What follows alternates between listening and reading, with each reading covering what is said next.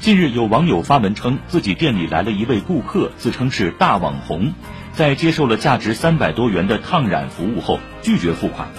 而后在理发师的坚持下才支付了账单。微信公众号“上海新闻广播”文章说，不少网友如今习惯了通过探店主播的视频推荐种草或避雷，这种模式一度被一些商家当作流量变现渠道，但由于缺乏规范，主播良莠不齐，也出现虚假推荐等情况，以至于部分主播的探店变成了探钱。在给钱好评的流量贩卖环境中，受伤的不仅是商家，消费者也会因所谓的网红推荐而经历线上种草、线下踩雷。为探店主播设立门槛势在必行，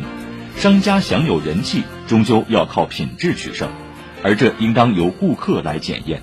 把探店当生意，这样的生意注定红不了多久。